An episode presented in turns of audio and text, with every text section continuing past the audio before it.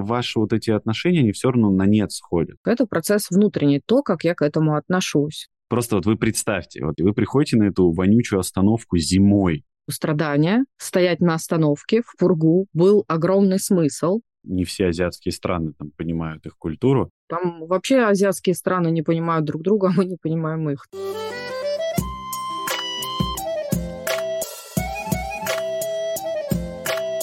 Всем привет! Это 22-й подкаст «Мы же люди» и его ведущие Яков Воронцов и Маргарита Ясневич. Всем привет!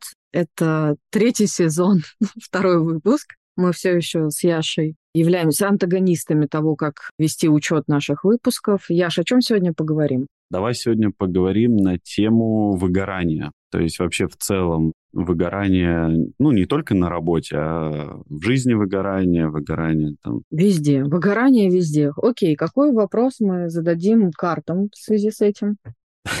Знаешь, что-то типа хотел сказать, как потушить себя, да, ну, такое типа созвучное с выгоранием. Ну, давай вот, может быть, карты нам посоветуют, что вообще, собственно, делать, чтобы сохранить себя от э, выгорания.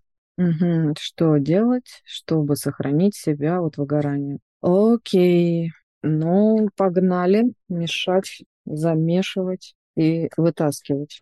Oh my. Как бы это ни звучало странно. Так, подснимем. Спасибочки. Так, ну давай. Ага, у нас вот такой вот юноша. Подожди, а, юноша в красных колготках каких-то, зеленые у него рукава вижу, какой-то шарфик. Монеты в руках, да. Ага, это монеты с дерева. А, ну потому что сейчас осень и сбор урожая будет. Да, хорошо бы, чтобы все собирали золотые монеты, а не яблоки. И это у нас рыцарь Пентаклей. Ну, не знаю, как по-другому это называется, или что-нибудь в этом роде. Это, знаешь, это очень актуально. То есть рыцари уже не те сегодня становятся. Да, да, да, да. Вы сможете в нашем телеграм-канале посмотреть, как выглядит эта карта, и не особо он в стандартных представлениях рыцаря выглядит. Абсолютно нестандартный парень, соглашусь с тобой. Так, ну что, начнем?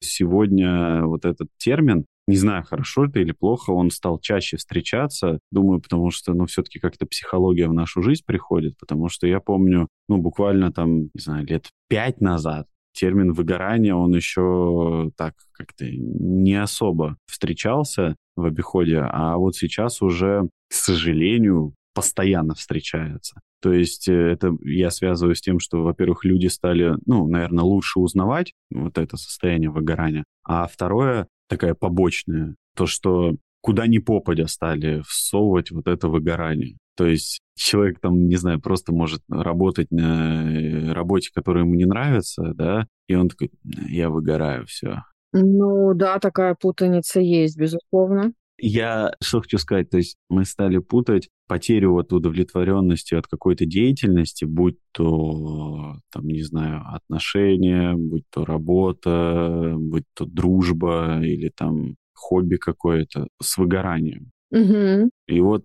как ты вообще видишь для себя, что такое для тебя выгорание? Ну, для меня выгорание четко упаковывается в то, что оно означает в психологии, и в медицине и так далее. То есть это физическое, эмоциональное истощение от чего-то, то есть от какого-то в системе происходящего процесса. То есть как бы что-то происходит, и человек эмоционально сильно затоплен, физически сильно включен и истощается. Ну вот смотри, я когда учился в институте, это кошмар был добираться до института, особенно зимой, это жесть была. Моя дорога могла занимать там два с половиной часа вообще спокойно. Уставал ли я от такого? Ну, конечно, я уставал. И эмоционально выматывало меня это, сто процентов меня это выматывало. Ну, прикинь, два с половиной часа ехать в общественном транспорте, это жесть. Но выгорел ли я? Я не выгорал. Хотя, я тебе скажу честно, вот я когда вставал там в 6 утра, ну, для меня, во-первых, это мука вставать так рано. И я просто думаю, нахер, блин, ехать так рано? Почему там пара начинается так рано? И вообще я, ну, с ужасом вставал вот этим. Ну, я потом переехал уже ближе, но лет 5-6 я вот ездил с своего дома. потом уже снимал ближе. Так вот, но почему я, например, не выгорал? Вот ты как считаешь? Хотя по определению, вот если то, что ты выше сказала, я же, по идее, должен был выгореть. Ну, нет, не должен был выгореть. Я на всякий случай скажу нашим слушателям то, что эмоциональное выгорание включено было и в МКБ-10, и в МКБ-11, и в МКБ-11.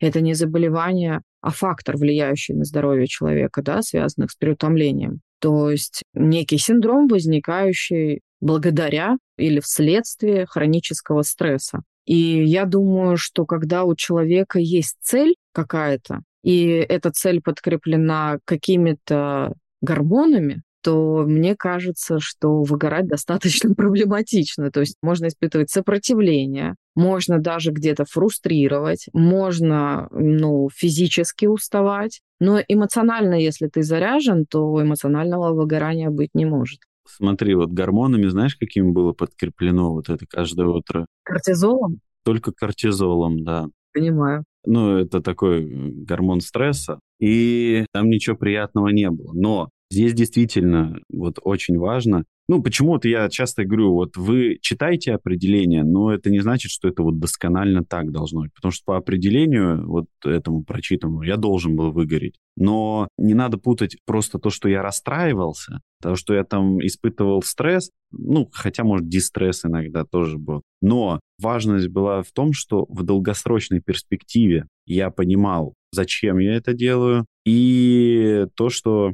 ну, я получал вот этот вот кайф в виде чего? Я очень много прочитал литературы в этот момент. То есть сейчас я, к сожалению, своему стал меньше читать. Можете на метро пересесть снова, как это было в институтские годы?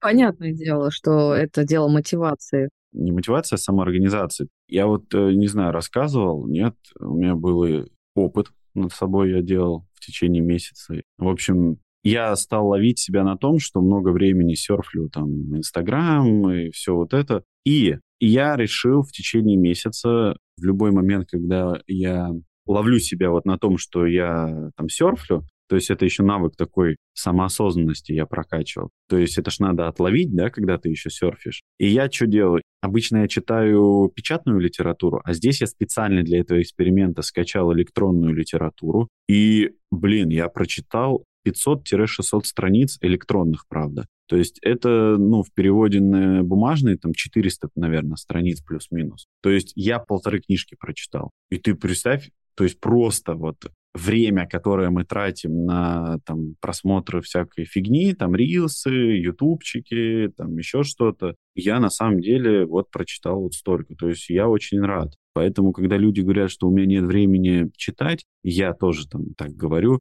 На самом деле мы не совсем откровенны с собой, потому что время полно. Ну давай по-честному, вы просто врете, кто так говорит, вы просто обманываете сами себя, это самообман. Да. Я хочу, чтобы вы написали. Я не должен лгать. Сколько раз писать? Столько, сколько понадобится, чтобы смысл впечатался. Вы не дали мне чернил. Они вам не нужны. Вот понимаешь, блин, я офигел. Вот сейчас я читаю, вот сейчас, я не скажу, что я вернулся на те рельсы, потому что когда я учился в институте, я глотал эти книжки. Сколько ты максимум книг я ж мог прочитать за месяц? У тебя есть примерно цифра, ну, ты понимаешь, сколько ты читал? Есть, есть. Смотри, за месяц, я помню, это было на работе, я работал тогда, кстати, в Италии, и вот за тот месяц я прочитал 9 книг. Это фантастика была, это... Не знаю, кому-то, может, будет интересно, что за книжка были. Я обожал этого автора. Сейчас он меньше выпускает. Это Сергей Тармашев. Ну, у него разные там книжки есть, и вот э, там целая серия книг «Древний» называется. И вот я прочитал там «Древний 1», 2, 3, короче, вот. И я вплоть до предыстории, а это примерно 8-9 книг. Ну, то есть потом у него начинается древняя предыстория, там, т -т -т. и вот я прочитал, и я сейчас не помню, либо там, ну, грубо говоря, 8, там, 9. И то, понимаешь, Маргарит, я стал замедлять темп, потому что я такой уже читаю, а я понимаю, что сейчас дочитаю, и мне читать нечего. Я охренел, то есть вот насколько это быстро навык тренируется, то есть обычно я читаю достаточно медленно, а потом в какой-то момент у него книжки примерно 350-400 страниц. Я за смену прочитал одну книжку, и я такой, стоп, если я так буду читать, я вообще, ну, ничего не это. А что же останется на завтра, да? Да, ну, в итоге я тогда для себя открыл, что можно электронные книжки читать, и я в итоге потом дочитал их и стал читать, знаешь, вот эту всякую классику, типа Капитал, там что-то Титан, вот это. Я так почитал, типа, какие книжки там рекомендую. Блин, не знаю, мне не особо это понравилось. Ну, я рада, что ты их прочел. Это очень влияет на формирование мышления нашего, когда мы читаем то, что нам не особо нравится. Это же правда. Но это такое, знаешь, а, волевая регуляция. Ну, я скажу так, есть э, более лучшие упражнения. Согласна, есть и получше упражнения. Давай вернемся. Я услышала то, что тебя поддерживала такая мотивационная составляющая, которая позволяла тебе не выгорать. Конечно, потому что я очень, на самом деле, ненавидел ездить на учебу, я ненавидел некоторых преподавателей, потому что, знаешь, вот, ну, в общем, дистресса хватало, но я очень любил медицину. То есть, вот, честно, для меня учеба была настолько легко, потому что, ну, знаешь, когда ты любишь что-то, ты вообще не напрягаешься. То есть это ну, как само собой разумеющееся было. И поэтому вот этот вот как бы мой дистресс, он нивелировался вот этим кайфом. Потому что на самом деле у меня очень классные одногруппники. Я друзей нашел себе в универе. То есть э, у меня не было такого вот длительного дистресса, да, что я потом еще прихожу, группа говняная, там, я ненавижу, меня там родители засунули в этот универ, и вообще я не знаю, чем я хочу заниматься. Я точно знал, что я хочу быть врачом, и, ну, правда, на начальных курсах я планировал хирургом быть, другая история. И вот это меня очень сильно, конечно, мотивировало вставать.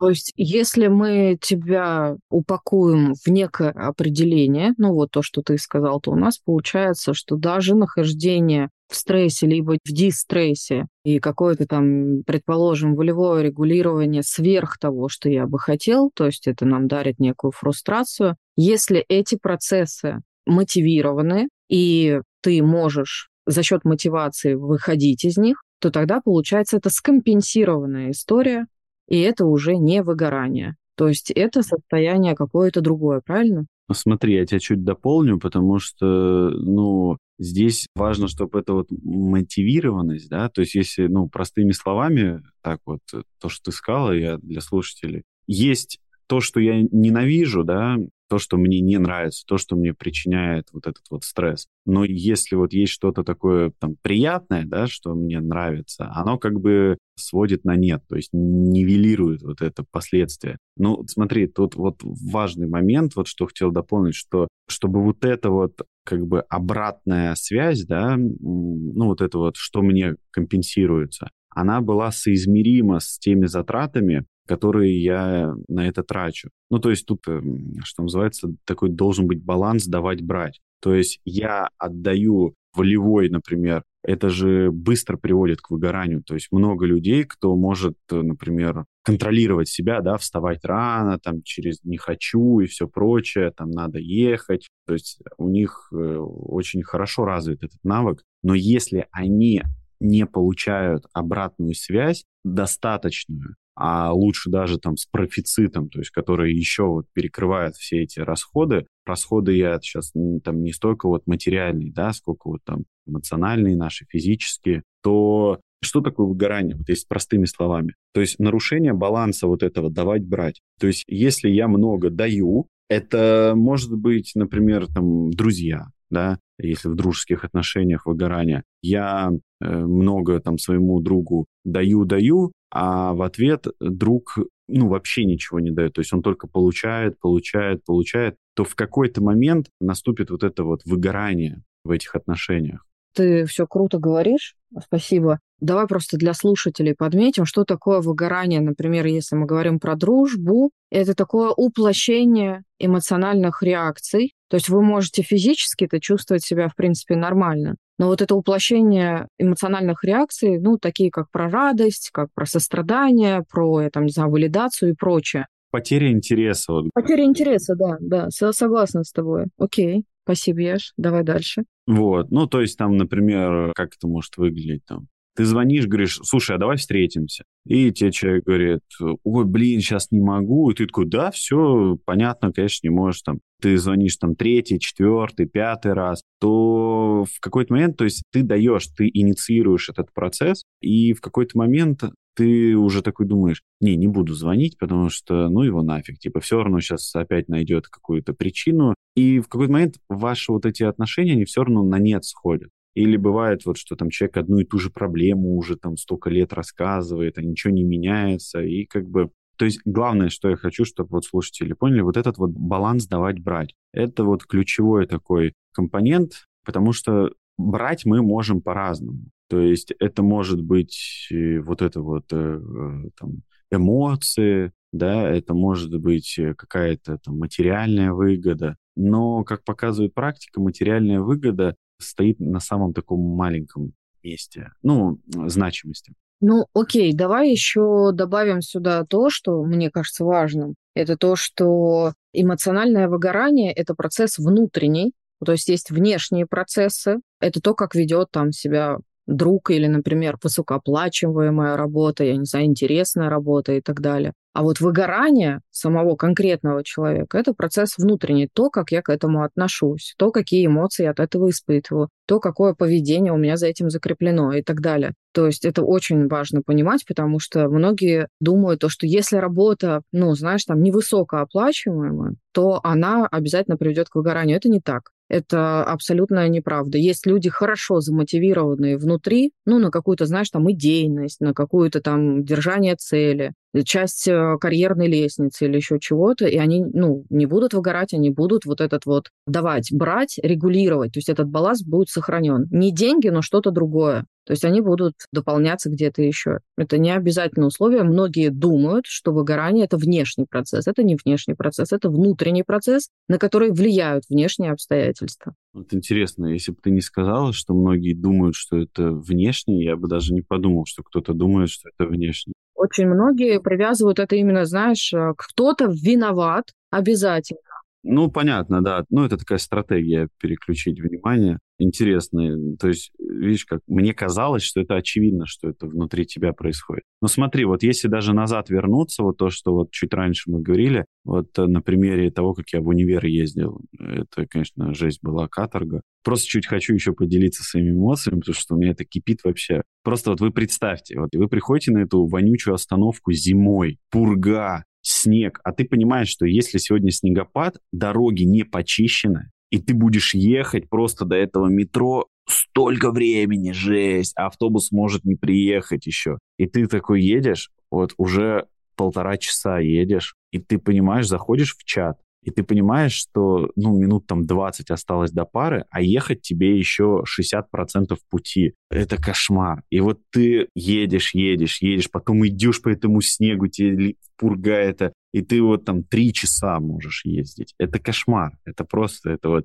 Тут еще и предсказуемости нет, сколько ты едешь, потому что вот из-за погодных условий. Так вот, и смотрите, что вот здесь важно, а, там, что вот Маргарита говорит, вот что ты можешь кайфовать именно вот от э, перспективы. Это может быть переходная ступень. То есть я понимал, что чтобы мне стать э, врачом, ну, я не могу там пойти на курсах каких-то отучиться, то есть я обязан все-таки отучиться в институте, мне это очень нравилось, но как бы и здесь я уже смотрел, настолько ли меня бесит вот это вот добирание что я хочу там уйти с института. Нет, и я просто потом начал снимать ближе квартиру. И вот эта вот мотивация долгосрочной перспективе, она тоже может подкреплять вот этот вот ваш брать. То есть то, что вот, э, ну, то, что вы потенциально берете, да, вот про этот баланс давать-брать. Ой, сейчас прям захотелось сказать словами Виктора Франкла, прям пришло в голову, что, ну, в логотерапии, в экзистенциальном анализе закреплено понятие как такое, как страдание, и страдание не воспринимается как страдание общепринятое, да, то есть, ну, типа страдать как процесс, а страдание это как некая совокупность факторов, которые происходят и которым я сопротивляюсь, и тогда, если я в них вижу смысл, равно мотивация, целеполагание и прочее,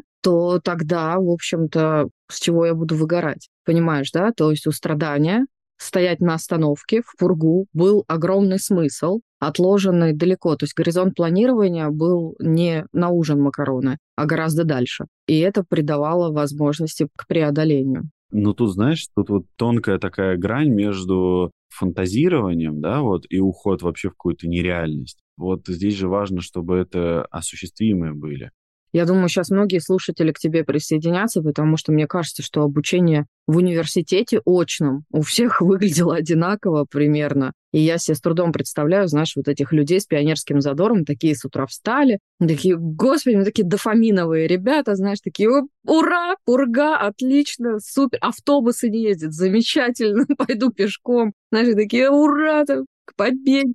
Слушай, но у меня, короче, кореш, он жил напротив универа. Прямо идти было, ну, не знаю, там, если не спеша, минут 10 там, до универа. И я помню, когда мы у него оставались, это было просто так круто. То есть вы утром просыпаетесь, в 9 пара, а ты в 8.30 встал. Я такой, офигеть, вот ты кушаешь не спеша, потом пешочком прогуливаешься до этого универа. Вот это вот был кайф. И то, я тебе хочу сказать, что вот все познается в сравнении. Для меня-то это был кайф, а он такой, блин, не хочу вообще. То есть для него это был дистресс. То есть я что хочу здесь подчеркнуть, что у всех индивидуальное вот это понимание дистресса. То есть путь до универа, там, видите, в разных ситуациях для меня был приятный, а в каких-то неприятный. А вот э, для человека, который, казалось бы, да, живет там через дорогу, но для него все равно это дистресс. Ну, потому что для него это постоянное событие, понимаешь? И он к нему относится ровно так же, как ты относился, когда жил далеко от университета. Я жила не сильно далеко от университета, но я вот тебя очень хорошо понимаю. Я вообще тут соразмерно. Я помню эту пургу,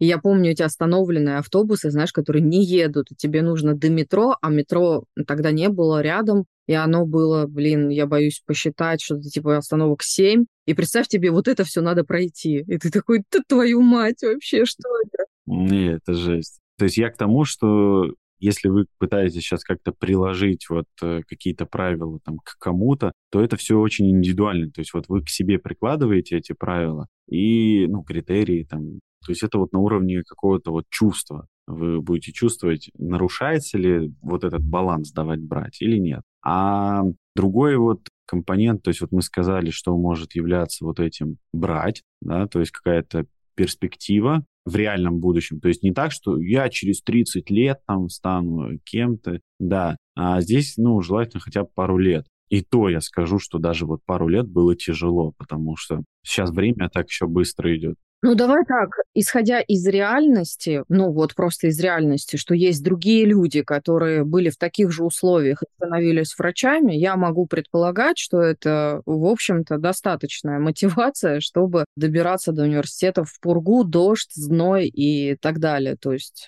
тут есть реальность. Блин, вот, Маргарит, вот понимаешь, что вот сейчас из-за того, что время очень меняется, да, вот это нифига не помогало, понимание, потому что ты понимаешь то, что когда у людей все вот э, было прямолинейно, ну, знаешь, там вот ты родился в семье врачей, ты должен быть врачом, ты там ты, ты, ты. Там уже на 80 лет вперед все было расписано по факту, ну, плюс-минус. Кто-то там, конечно, не согласится, но это я так утрирую. А здесь, понимаешь, вот когда ты вот этот вот момент фиаско вот прочувствует, насколько это было фиаско, когда ты учишься, а я еще работал э, санитаром первые три года, потом медбратом начал работать, и ты учишься, ты получаешь там, знаешь, 20 тысяч, там 15 тысяч рублей, а у тебя уже одноклассники учатся, там, например, на программиста, и они такие, ну, блин, я сейчас устроился, там 150 тысяч рублей получаю всего лишь, блин, капец. И ты такой в 10 раз больше, и ты такой, говоришь, в смысле, ты же там на втором курсе. Он такой, так о чем мне там сайты я легко пишу-то, Маргарита, то есть ты выпускаешь вот этот момент, что в моменте это тяжело проживать. То есть в моменте ты реально думаешь, а чем я нахер занимаюсь, блин, что ты ездишь эти шесть дней в неделю, учишься, у тебя еще там весь июль ты можешь учиться, у тебя только август там свободный, ты просто не вылазишь, вам задают до хрена учебы, ты постоянно учишься, и если ты в компании с кем-то идешь гулять, и все такие говорят, ой, а ты там кем там, и ты говоришь, я врачом, и они такие, а что это ты тогда гуляешь, тебе ж учиться надо. Ты такой, слышь, иди в жопу, блин. Я тоже человек, я хочу там отдыхать. Слушай, я хотела с тобой поспорить на моменте того, что уже два момента, на которые я, ну, не то что спорю, а подчеркну. Первое, это то, что ты сказал ранее, что это индивидуально. И сейчас ты говоришь о себе, и это реально так, и для тебя это было так. Но кто-то может ездить, понимаешь, из другого города и вообще не испытывать таких сильных сопротивлений, как ты. Вот это вот, пока ты добираешься до института. Кому-то это дается гораздо проще, ну, потому что внутренняя, там, я не знаю, опять же, это слово, замотивированность, она немножко по-другому отражается на человеке. Смотри, сейчас сразу первый пункт. Знаешь, вот тут дистресса очень много. Почему? Потому что в медицинском вузе есть такая тема, что каждое занятие пропущенное ты обязан отработать. То есть там, ну, нет такого. И дистресс-то в чем? В том, что ты можешь ехать на пару, но ты к 9.00 опоздал, и тебе ставят НБ, ну то есть, что тебя не было. И ты приезжаешь в 9.05, например, а от тебя вообще ничего не зависело. Ты просто вот, э, там, не знаю, водитель э, остановился там на светофоре. Ну, то есть ты ехал, ты вовремя все выезжал. То есть, например, вчера ты выехал во столько же, ты приехал на 20 минут раньше, а сегодня ты на 5 минут опоздал, и тебе ставят НБ. И ты говоришь преподу, извините, я ехал там два с половиной часа, ну, что это? Он такой, все, ты опоздал, типа 9, там, 01 даже. Я помню, вот на, как-то мне ставили даже в 9.01, и у тебя настолько все внутри падает, это вот, это просто падает. То есть ты в дистрессе утром находишься, и более того, там же еще студенческие научные общества, в которые я вот ходил, и ты, например, можешь выйти с этого научного общества в 12 ночи, и ты едешь назад, опасаясь, что ты можешь опоздать на последний автобус. И я несколько раз так опаздывал, и я вот просто, короче, ночевал на улице, понимаешь? Потому что, ну, я никак не мог добраться до дома. Я ж твоя история вызывает много сострадания и уважения к тебе, что ты это преодолел. Я к тому, что здесь дистресс как утром, потому что ты вламываешь. И вечером, то есть, понимаешь, здесь нет этой предсказуемости, и когда вот ты зависишь от транспорта общественного. Нету предсказуемости. В жизни вообще нету предсказуемости, я вообще против так думать. Э, жизнь — это что-то неопределенное, и вот это отношение сформированное к неопределенности, чем оно здоровее, тем э, здоровее человек. Я хочу еще сказать про династии, про которые ты упомянул, для слушателей, не для тебя. Есть э, некие династии, и иногда эти династии там врачебные, и это может быть отмотано на сколько угодно поколений назад. Но в этой династии рождается некий ребенок, пусть это будет мальчик, и он не хочет быть врачом. И вот тогда все, о чем рассказывал Яков, который говорил о том, что он-то хотел быть врачом, но при этом пурга, какие-то не очень эмпатичные преподаватели добавляли ему дистресса но при этом у него была замотивированность. И это помогло ему не выгореть к шестому, седьмому, восьмому и какому-то там еще курсу, ординатурам и прочим вашим штукам, в которых я э, хреново разбираюсь. Да тут любую цифру называй, больше шести, будешь права. Так вот, вот этот конкретный парень, который вдруг в династии врачей не хотел быть врачом, но династия решила за него, с большой долей вероятности он как раз выгорит. Потому что он, например, хочет быть, я не знаю, программистом, альпинистом, кем угодно. Феминистом. Слушай, прикинь, он реально поступает и такой говорит, а я вообще феминистом хотел стать. Говорит, а зачем ты в мед пошел? Да у меня мама там просто с папой врачи, а так-то я феминистом хотел устроиться. Я с плакатами могу ходить. Слушай, по поводу вот таких династий, я помню этих людей, и это, ну, правда, вот у меня сочувствие к ним, потому что вот сейчас. Тогда-то, скорее, знаешь, ну, легче было как-то шутить над этим, там, злиться, да, потому что злиться всегда легче, чем какие-то другие чувства чувствовать. Но вот сейчас я понимаю, что блин, это вот дети были, у которых своего я вообще не было, то есть своей воли не было, и я помню, какой стресс был, сессия, например, когда вот эти дети, которые вообще не замотивированы, они такие, блин, надо на экзамен там идти, это...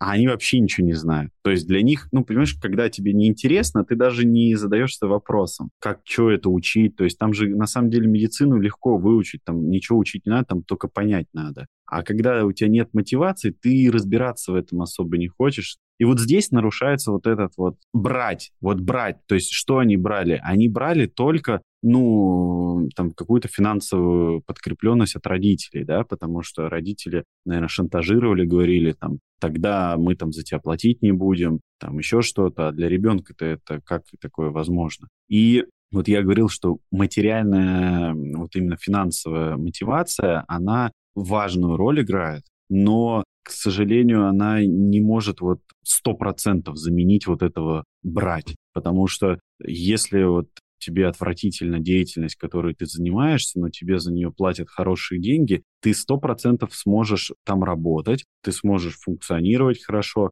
но баланс будет все равно нарушаться и потихоньку будет в минус уходить. И у всех вот этот запас прочности, он очень условный. То есть у кого-то это может быть пару месяцев, а кого-то на пару лет хватит. И в конечном итоге все равно наступит вот этот вот момент выгорания. То есть э, мы сталкиваемся с тем, что помимо вот этой вот финансовой подкрепленности еще должна быть другая подкрепленность. Да, а ты, кстати, знаешь, это я, возможно, сейчас совру в цифрах, но ты знаешь то, что в Японии они как самые такие сосредоточенные на работе, офисах, и у них отдельная офисная культура, отличающаяся от всего мира. Они там делают всякие зарядки, у них есть четкие промежутки. А вообще в Японии очень большой фокус внимания направлен на вопрос суицидов, связанных с выгоранием на работе. Это одна из основных причин выгорания. И я вот сейчас четко не помню статистику,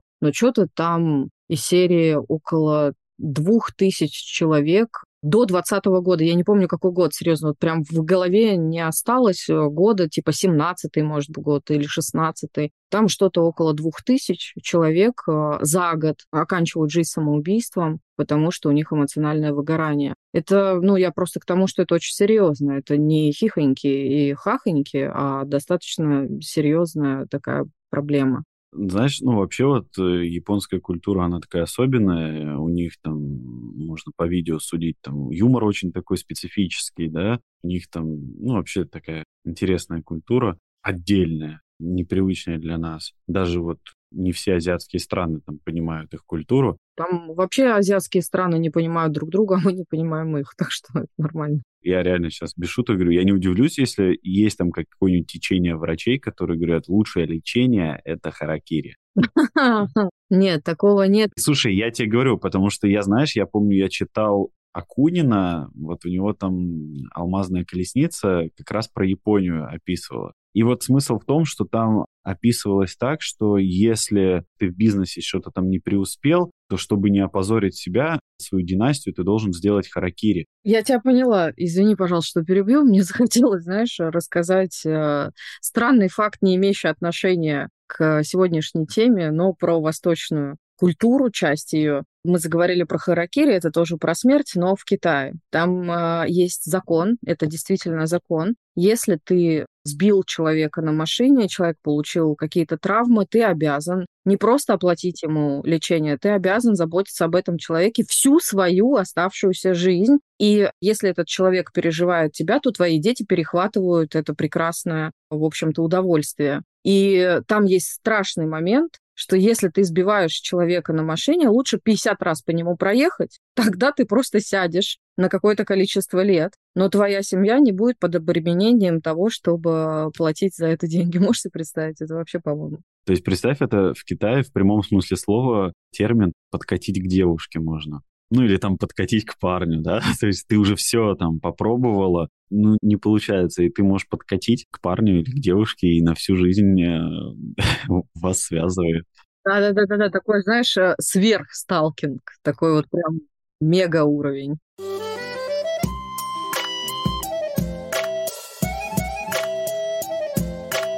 По поводу вот э, Харакири еще хотел сказать. Я что-то помню, что у них же там с иероглифами вот эта вот история. Сейчас я могу ошибаться, я не помню. Вот Харакири, там один и тот же иероглиф обозначает вот и Харакири, и, кажется, тирамису. Давай проверим. Я не помню, я вот ошибаюсь, но я помню точно, я где-то вот смотрел вот это вот. Я помню даже вот у этих в строчке есть там такая типа харакири или тирамису, какие бы дожди не лили, качели на весу. Я несу? Разница между харакири и тирамису Какие бы дожди не лили, качели на весу И вот прикинь, короче, я думаю, если это тирамису, и вот этим двум тысячам, кто покончил жизнь самоубийством, ну, для нас это очевидно, что это самоубийство, для них это харакири. Ну, представь, на самом деле, ну, если это с тирамису созвучно, с, ну, выглядит, врач такой пишет, ну, знаете, вам побольше сладкого надо есть, короче, типа, вот покушайте тирамису, а он такой читает, типа,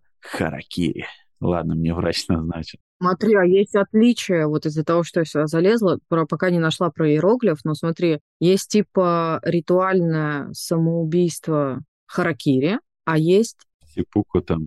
Да, сипуку. Да, я знаю сипуку, да. А я не знала. Ничего себе. Как они только себя не убивают вообще. Акунина просто вот когда читал, там он, конечно, хорошо японскую эту штуку расписывал. Точно помню, что, ну, условно, там одна черточка, может, разница или вот что-то такое. Вот я вижу, что сипуку и харакири пишутся одними и теми же двумя иероглифами. Разница в том, что сипуку пишется, сначала идет иероглиф резать, а потом живот, а харакири пишется живот, а потом резать. Про тирамису я не вижу. Ну, наверное, в другой раз найдем. Это интересный факт. Я сохраню себе картинку про Сипуку и Харакири. Мне кажется, что почему и нет. Слушай, ну, во-первых, во-первых, может быть, я что-то путаю, да, что с чем-то он там связан. Но я вот что-то такое помню, вот что я читал, что у них очень похожи вот эти вот э, иероглифы. Блин, серьезно, рубрика «Интересные факты». Интересные внезапные факты про то, как проехать в Китае на машине по человеку, которого ты сбил, и что такое харакири, сипуку и тирамису.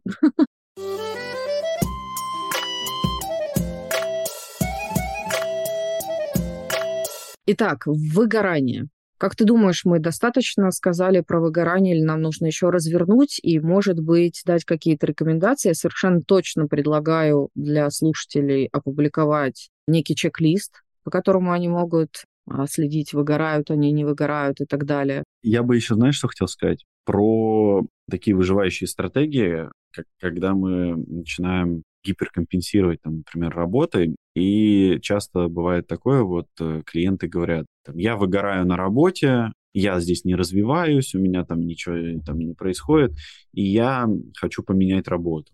Меняет работу, и история повторяется. Ну, просто там спустя несколько месяцев, например. То есть человек вроде все поменял, но глобальная ситуация никак не меняется. Почему? Потому что вы на новую работу забираете себя же прежнего. И вот то, что мы вначале говорили, что проблема выгорания – это не проблема вашего работодателя. Конечно, косвенно это проблема вашего работодателя, потому что страдает качество работы, но это не из-за вашего работодателя, это не из-за там, общественного транспорта, это не из-за чего-то, это именно из-за ваших внутренних личных переживаний. И работа это является для всех, для нас, для многих, это является как бы стратегией, где мы можем как-то реализовываться, и не всегда люди выбирают работу, исходя из своих предпочтений. То есть многие выбирают работу, исходя там из выгодности, из всего прочего. И вот и получается, что мы можем там, работать какую-то нелюбимую работу, получать хорошие деньги, и почему-то выгорание происходит.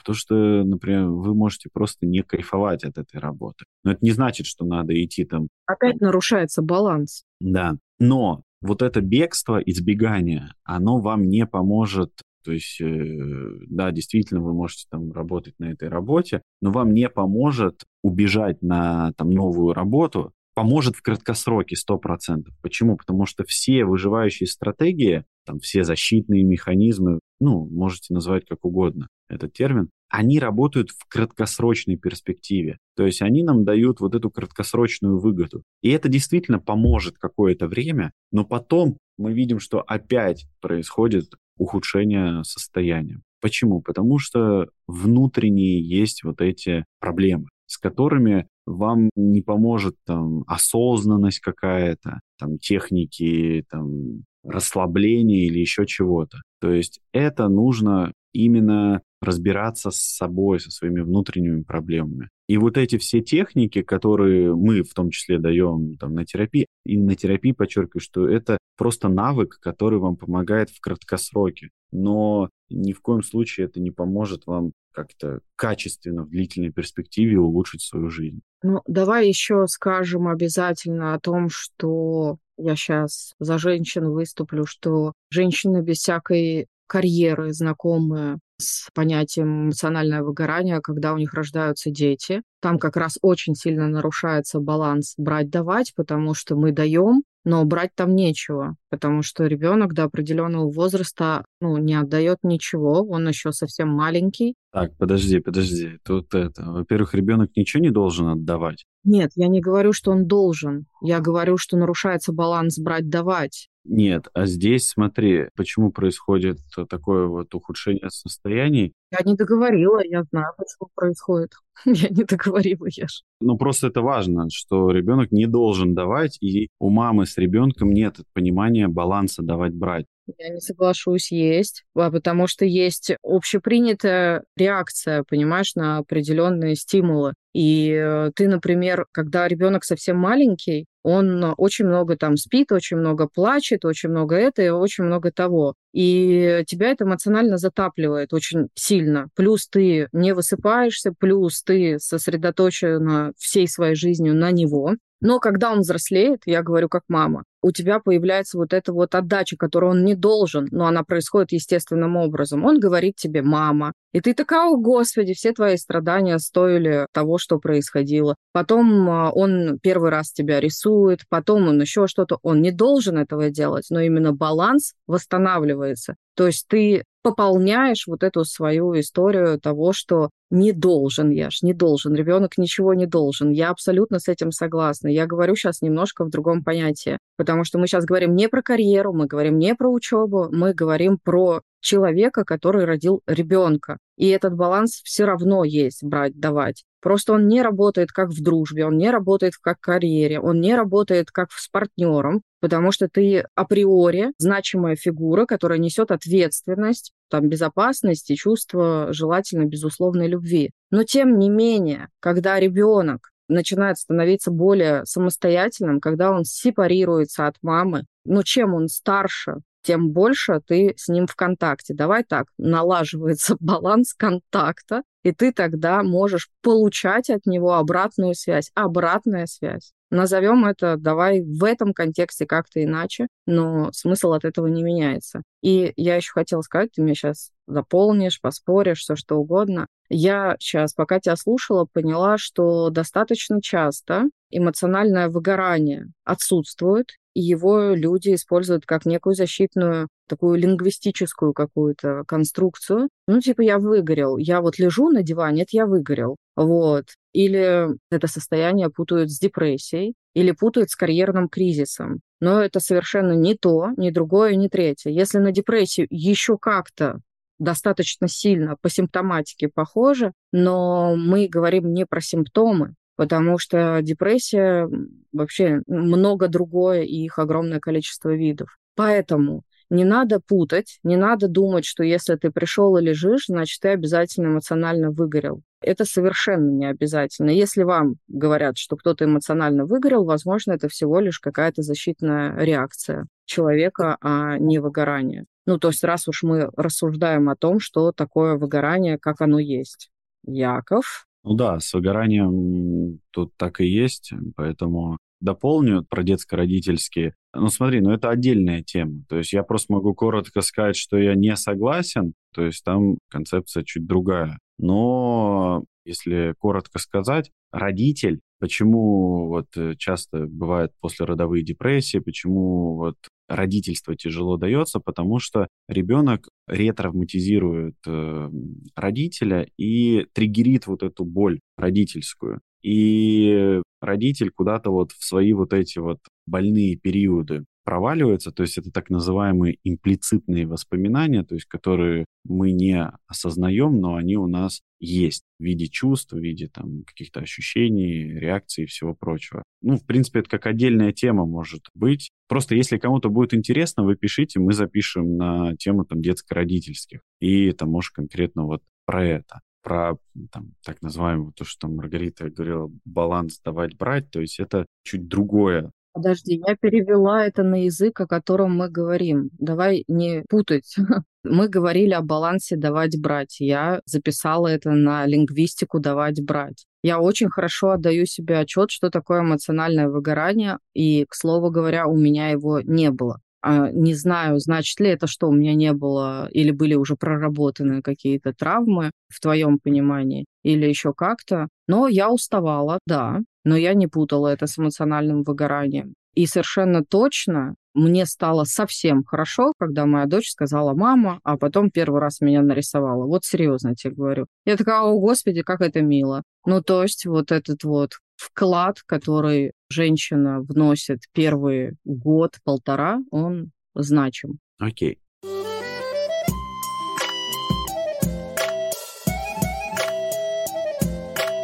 Давай перейдем вот к выгоранию как ну, вот то, что мы говорили про защитный механизм. То есть часто действительно вот люди прикрываются этим, потому что и вот мы говорили, что если там лет пять назад это было не так популярно, термин, то сегодня в кого ни плюнь, вот ты всегда, ой, у меня выгорание, у меня это. То есть действительно люди сейчас свою какую-то лень, депрессию, карьерный кризис прикрывают этим выгоранием. Потому что ну, эмоциональный спектр плюс-минус похожий, но это разное.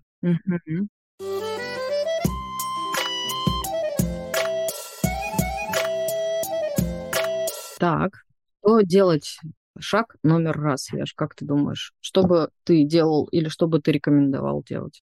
Знаешь, это два разных вопроса. Что бы я делал, да? Я бы в психотерапию пошел. Ну, предположим, человек пошел в психотерапию, вот он в психотерапии, установили эмоциональное выгорание у человека. Что делать? Ну, у этого есть своя причина. То есть эта причина не потому, что там работа там подходит, не подходит и так далее. То есть у этого есть внутренняя причина, то есть, скорее всего, человек здесь сталкивается с какой-то своей болью. То есть чем больше нас триггерит какое-то событие на нашу боль неосознанно, тем больше наша психика пытается защищаться, а защита — это всегда активное действие, которое требует траты энергии. И вот как раз-таки получается, что я вроде там хожу на работу, мне это не нравится, мне это триггерит, но все эти процессы, они внутренние, то есть мы их даже можем не осознавать, не замечать. Меня это триггерит, психика защищается, и в какой-то момент вот этот запас прочности, он подходит к нулю, то есть мы того не замечая,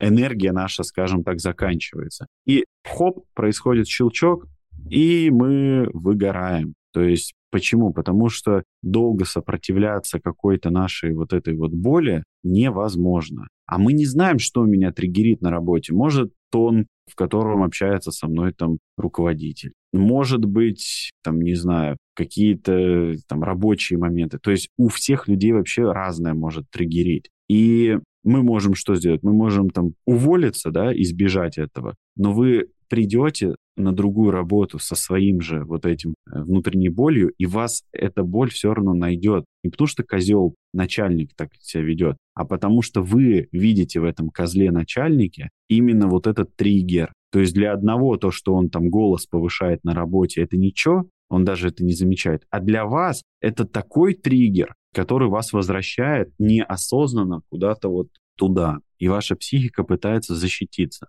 Соглашусь, я тоже первое, на что обращала внимание в терапии, на то, из чего состоит вот этот внутриличностный конфликт, и потом уже с ним как-то разбираться. Но, тем не менее, есть действительно рекомендации, и мы о них говорим практически в каждом выпуске, такие чисто направленные на физиологию. Это нормализация сна, нормализация аппетита, нормализация социальных связей, нормализация физической активности. Блин, вот, Маргарит, знаешь, вот что самое такое странное? Я проводил, ну, такое мини-исследование среди клиентов и знакомых, у кого такая проблема. И знаешь, что самое э, странное? Что, наверное, 95% не следуют вот этим рекомендациям. То есть чем проще рекомендация, тем ее больше обесценивают. И это я сейчас на полном серьезе говорю, вообще без шуток, что есть исследования, которые показывают, что в 80% случаев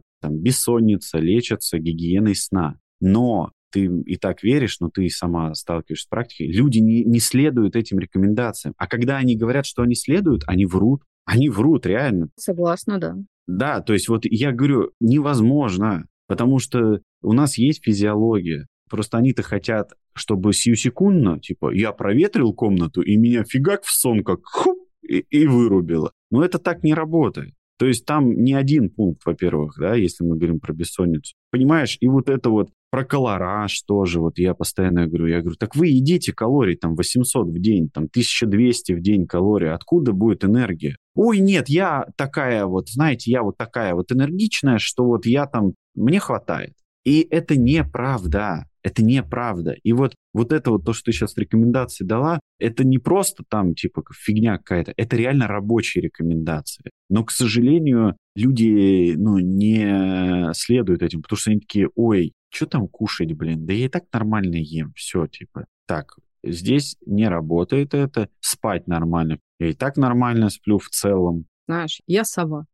Как будто бы есть какие-то совы, господи, вбили людям в голову какую-то ересь я сова, поэтому я лежу, знаешь, там смотрю турецкий сериал в кровати или там рилсы смотрю до трех часов, и потом говорят, я уснуть не могу три часа в кровати. Я вас предупреждаю, вы, может быть, сейчас триггернетесь на мои слова, да, потому что там не очень, может, приятно слышать, да, что мы там вам не доверяем или еще что-то. Здесь дело не в доверии. И вам не надо перед нами оправдываться, там, чтобы мы вам поверили. Здесь важно, что в целом мы говорим про то, что, к сожалению, чем проще рекомендации, тем больше вероятность того, что человек ей не будет руководствоваться. А эти рекомендации действительно работают. Поэтому, когда вам терапевт говорит «не грусти», это одна рекомендация, да? А другое дело, когда вам терапевт говорит, слушайте, давайте разберемся вашим привычкой питания, например что мы там кушаем. И вот здесь уже это больше похоже на правду. И тут замкнутый круг еще говорит, да я правда не хочу кушать. А давайте разберемся с вашей физической активностью. А что у вас там с физической активностью? И я помню, клиентка говорит, только я весь день на ногах, у меня работа, я вот учителем работаю, я весь день на ногах. Я говорю, это усталость из-за того, что застой кровообращения, ну, там, в ногах, а не потому, что физическая нагрузка. То есть у учителя есть действительно там большая нагрузка, да, эмоциональная и прочее. Если говорим про физическую, она же больше статичная. И, безусловно, ты устаешь. Даже сидеть вот так вот, как мы сейчас с тобой сидим, это тоже устаешь, потому что сидеть большая нагрузка там на позвоночник. Именно поэтому я делаю разминку три раза в день, понимаешь? Вот, потому что у меня определенное количество клиентов, и вот у меня есть по полчаса между клиентами, когда я делаю разминку. Вполне серьезно, вообще без всякой лжи там. Я каждое утро делаю зарядку, я ложусь спать в 11 часов вечера и так далее и тому подобное. Не потому, что я не сова, я тоже люблю ночную активность. Она мне больше нравится, чем рано утром вставать. Но я понимаю, что, ну, как бы на весах, что лежит, да, ну, мое здоровье против, э, в общем-то, какого-то там посмотреть фильм на ночь. Фильм никуда не денется, его можно посмотреть в другой момент. А вот то, что я не высплюсь, вот это скажется как бы на мне. И чем чаще я не буду высыпаться, тем больше я буду утомляться. Это связано. Ты здесь говоришь про вот осознанность, да, то есть то, что вот у тебя все-таки есть эта осознанность. И тут осознанность, смотрите, это не значит, что понимать. Я думаю, что нас не дураки слушают, и вы тоже все понимаете прекрасно. Но осознанность это не значит, что просто достаточно понимать и все, и делать так же. Типа, я такой в час ночи смотрю, блин, что еще одну серию посмотреть? Ну, я же не высплюсь. Это осознанность. То есть ты понимаешь, но осознанность еще дальше шаг нужно сделать. Выключить и пойти спать, да? А не это типа, ай, ладно, ладно, одну посмотрю, что там будет. Понимаете, я просто такой человек, что я не усну, если не узнаю, чем там закончилось-то все. Такой уж я человечек, да. Да. Я такой человек, поэтому ну-ка решайте, что у меня со сном, ну-ка. О, что это вы там, ну, что за врач-то, ё-моё, вы даже сон наладить не можете. Таблетки дайте. Ну, дайте мне таблетки, а потом даешь таблетки. Ой, знаете, блин, вот меня в сон клонят, а я теперь сериалы не могу нормально посмотреть. Вот фигня ваши таблетки, вообще фигня. Вот это не шутка, это серьезно такие диалоги у меня. Я понимаю, ну, например, ты как врач, мы с тобой ведем общих клиентов, прописываешь что-то, И именно эти диалоги ведутся со мной в результате, что типа, ну а как все, я теперь целый день как э, амеба хожу, там что-то ничего не понимаю и так далее и тому подобное. И ты задаешь вопрос, а вовремя спать-то вы начали ложиться? И такая пауза, знаешь, всегда, потому что все равно нарушение. То есть я теперь сплю днем за каким-то чертом, никто не просил. А вот вечером я ложусь все еще в час. Ну как, ребят? Да, да. И знаешь, там спрашиваешь по физической активности, ну тоже как бы. А физическая активность за собой вот э, привычку питания тянет и так далее, и так далее. А сон тоже за собой тянет привычку питания. Переедание – это прям прямая связь со сном. Ну. В общем, что вот э, хотим сказать, что терапия, да, рекомендация, и поведенческие вот эти вот изменения. То есть вот эти рекомендации, они даются не просто там вот по приколу, да, вот что не знаешь, что сказать, а это действительно важные рекомендации. Ну, не верите нам, посмотрите Всемирной организации здравоохранения. Они вообще-то четко рекомендуют именно то, что было нами произнесено. Вот прям четко. Мне главное нравится построение Маргаритиного предложения. А они говорят вот все ровно то же самое, что нами было произнесено. Ну хорошо, мы говорим Очень скромно. Окей, окей. Немножко нарциссизма никому Так что, ребята из Всемирной организации здравоохранения, вам привет. Э, спасибо, что слушаете наш подкаст. Да, используйте наши рекомендации в своих рекомендациях. Спасибо огромное. Были рады быть вам полезными. Да, я поняла, как это звучало, но это смешно, смешно. Так, ну все, давай в рубрику Таро.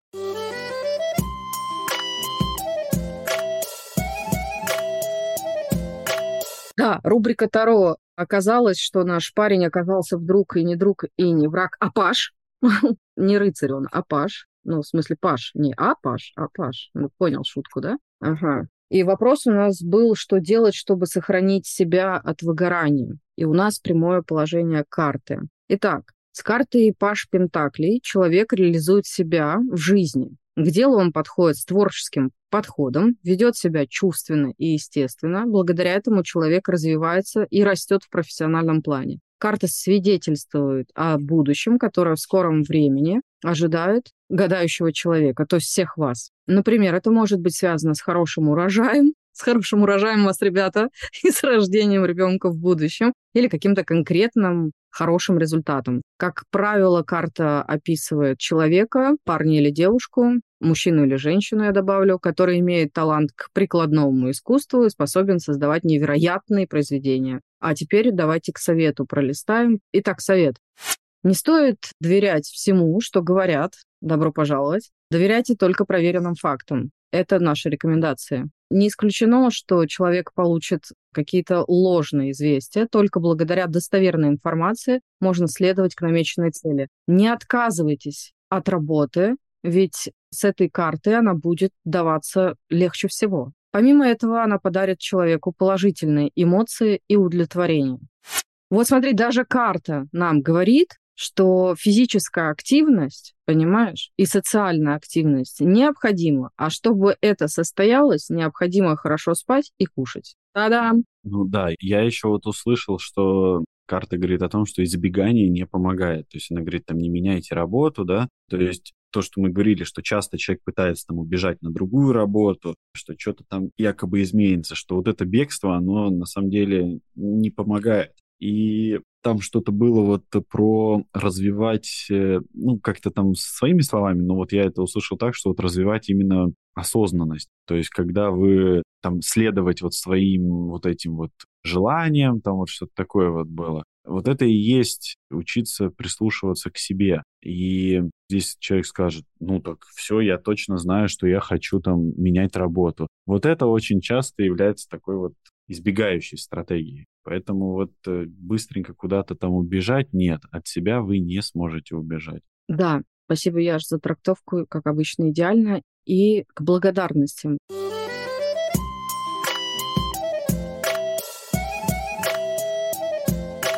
Я специально открыла наш чат, чтобы не быть голословной в этот раз, и мы благодарим лично Светлану, Светлану Тимошкину, или еще раз я прочитаю, как ее зовут, а она над нами вечно ржет. Тимошкова, мне кажется. Аню Грушину мы благодарим также Елену, И благодарим еще одну Светлану. Спасибо большое, что вы нас комментируете, что вы ставите нам лайки, что вы поддерживаете наш проект, потому что это очень ценно и помогает нам не выгорать. Чем больше мы будем получать ваши обратные связи, тем ниже вероятность того, что мы выгорим. Правда, Еш? Это эмоциональные спонсоры нашего подкаста. Но у нас два спонсора. Всемирная организация здравоохранения и Светлана, Светлана, Светлана, Елена и Аня. Спасибо большое. Да, Спасибо вам, что пишете, спасибо, что слушаете, особенно те, кто вот э, сюда дослушивает до этого момента. Делитесь в соцсетях со своими друзьями, родственниками, просто делитесь с другими людьми, подходите к людям на улице, говорите, вот есть такой подкаст, послушайте,